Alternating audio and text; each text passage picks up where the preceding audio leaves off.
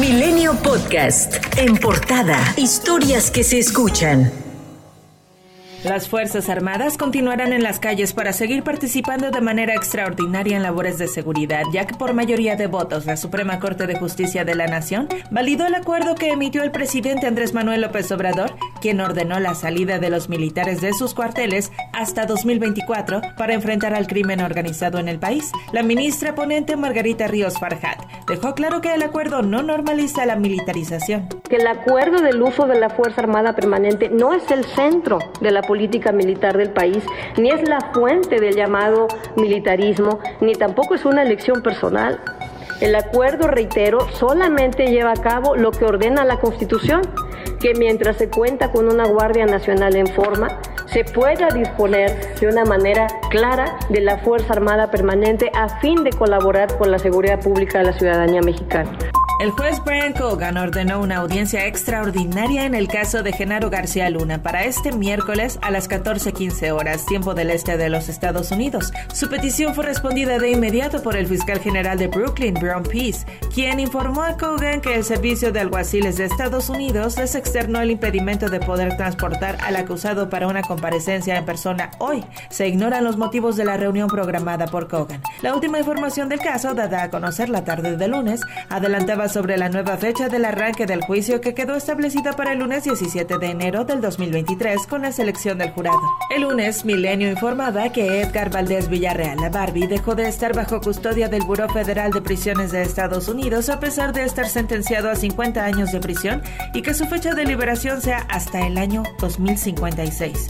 Ayer el presidente Andrés Manuel López Obrador y el secretario de Relaciones Exteriores Marcelo Ebrard mostraron su desconocimiento al respecto del paradero del narcotraficante y aseguraron que ya habían solicitado a Estados Unidos una explicación al respecto. Por su parte, el vocero del Buró de Prisiones de Estados Unidos, Benjamin O'Connor, informó que Edgar Valdés Villarreal no aparece en custodia del buró porque podría estar bajo tratamiento médico, atendiendo a audiencias judiciales reservadas o por otras razones sin precisar. La saxofonista y activista María Elena Ríos, quien fue víctima de un ataque con ácido en 2019, presentará una denuncia ante la Fiscalía General de Justicia de la República contra el gobernador de Oaxaca, Alejandro Murat, por los delitos de violencia económica y de género, así como abuso de poder, al reducirle el esquema de protección tras el intento de feminicidio. Porque ya me convertí en un estorbo para muchas instituciones, especialmente para Alejandro Murat y Pepe Murat, su padre, otro saqueador. Que cualquier cosa que me llegue a pasar a mí, a mi familia, mis padres, mis hermanos, mis sobrinos, ellos van a tener la culpa. ¿Por qué? Porque acá se está denunciando. Y no solamente se está denunciando,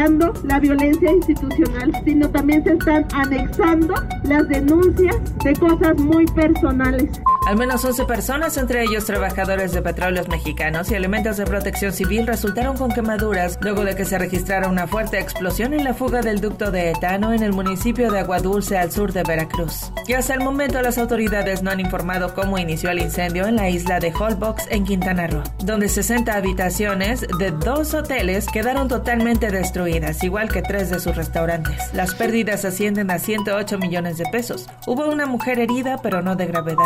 La senadora del PAN, Alejandra Reynoso, pidió la inmediata renuncia del director del ISTE, Pedro Centeno Santaella, y lo denunció penalmente por los delitos de falsedad de declaraciones, corrupción y ejercicio indebido del servicio público, por la supuesta adjudicación directa que ganó la empresa Imedic por un contrato de hasta 144.7 millones de pesos, incumpliendo dar servicio a 90 unidades de salud. Las podrían estar relacionadas con varias muertes.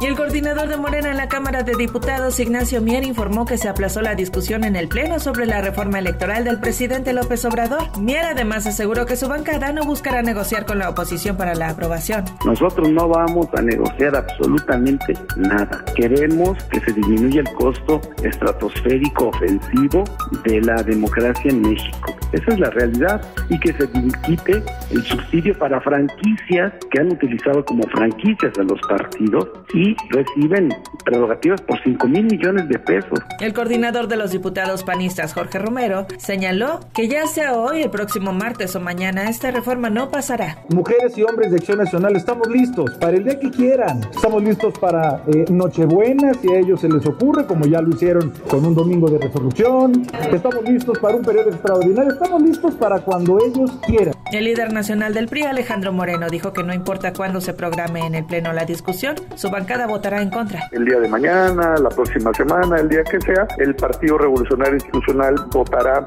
en contra. Mientras que el presidente de la Cámara de Diputados, el panista Santiago Krill, aseguró que la oposición no va a permitir que el INE sea capturado por el gobierno. Además dijo que están esperando a que el presidente presente su plan B, pues hasta el momento no saben nada del tema. No conocemos cuál sea el planteamiento, eh, no nos los han hecho, es pura especulación, pero lo que sí es muy claro es que no se va a trastocar la independencia, la autonomía del INE. Y tras la multa de más de 300 millones que impuso el INE a Morena por irregularidades en su gasto ordinario del 2021. El dirigente nacional del partido Mario Delgado denunció que la autoridad electoral modificó los criterios de fiscalización a capricho de algunos consejeros y sin ningún sustento legal. Sostuvo que Morena ha cumplido y ha acreditado cada peso que ha recibido por convicción y principios. Finalmente, el senador de Morena, César Cravioto, dijo que el partido al que pertenece no ve con buenos ojos el acercamiento que tiene con la derecha el coordinador del grupo parlamentario Ricardo Monreal. Los que necesitan reconciliarse con el pueblo de México es esa derecha rancia, esa derecha que le ha estado dando la espalda una y otra vez al pueblo de México.